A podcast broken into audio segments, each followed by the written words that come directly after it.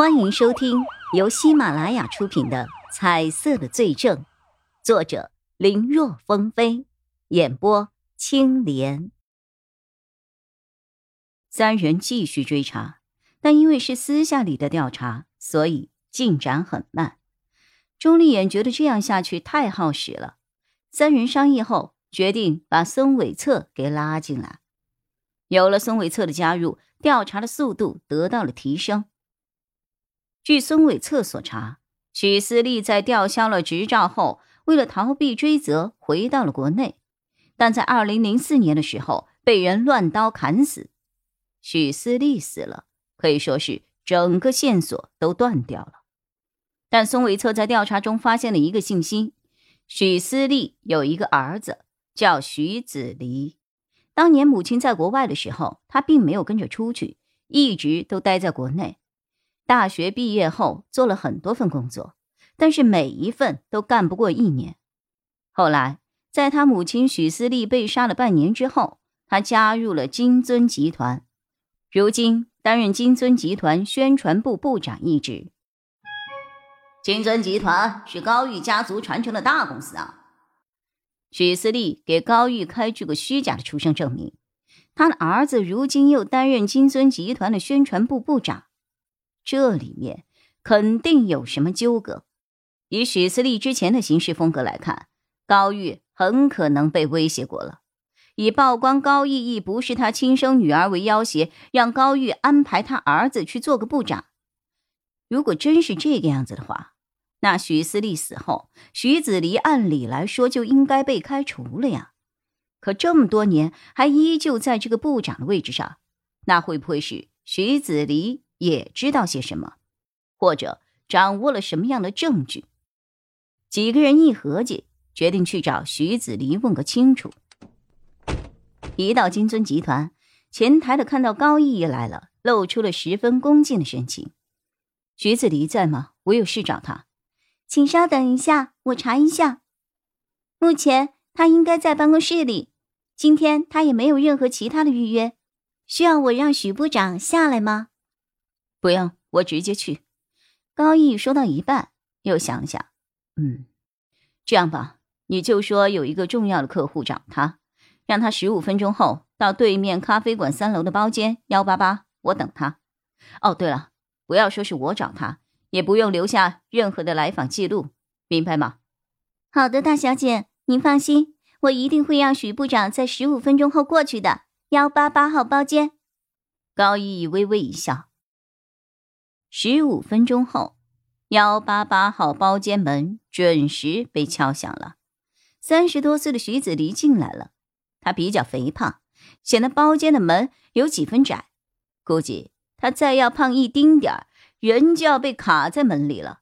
也不知道他是跑来的，还是太胖容易出汗。徐子离那个满是横肉的脸上全是汗珠，一进来他就在那儿擦个不停。听说，呃，有生意要找我谈，呃，是什么呀？哈，徐子离坐在那儿，一面扇着风，一面问。但自始至终，他甚至连正眼都没有瞧过高毅他们三个人一眼。高毅眉头一皱，瞧了徐子离几眼后，许部长，你认识我吧？啊！徐子离闻言，这才抬头。眯缝的小眼睛打量着高逸逸，哦，眼熟啊，是不是之前我们见过呀？哦哦哦，你是那个康贝医药的那个 销售吧？呃，哎呀，上次我都跟你们说了，你们的价格开的很对啊。我许部长，请你仔细看一下。高玉玉语调升高了一些，徐子离觉得气氛有点不对，他的眼睛稍微睁大了一点，先是茫然，随后想起了什么，顿时神情一变，只是神情里全然没有认错人后的尴尬。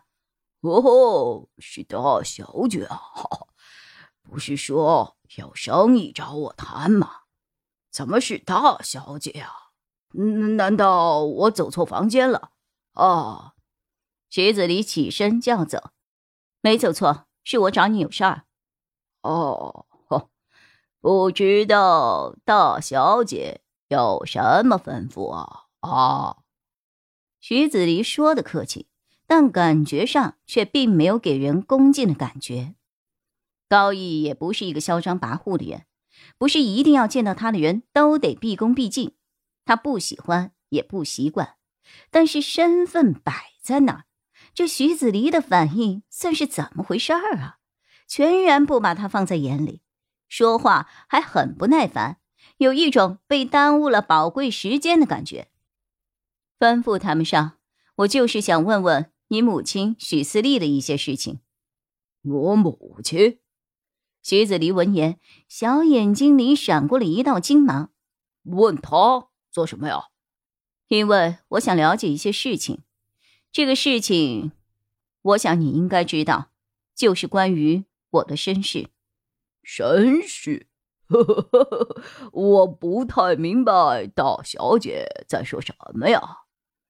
不用隐瞒了，我知道你很清楚。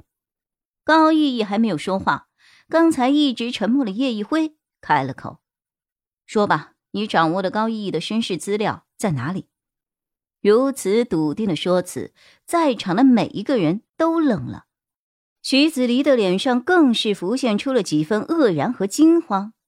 叶一辉如此确定，是因为徐子离的身上有颜色。什么身世资料啊？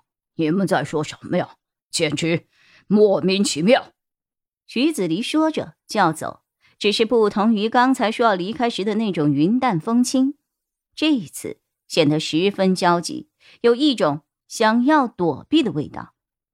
钟离眼一个箭步冲上去，横在了包间的门口，冷冷的盯着徐子离。叶一辉不紧不慢。仿佛一切都尽在掌握的口吻说道：“不用再装了，我们来找你，肯定已经掌握了相关的信息。想着给你留几分面子，就没有直接去公司抓人，而是把你约到这儿。如果你不配合的话，那我们就没必要和你客气了。”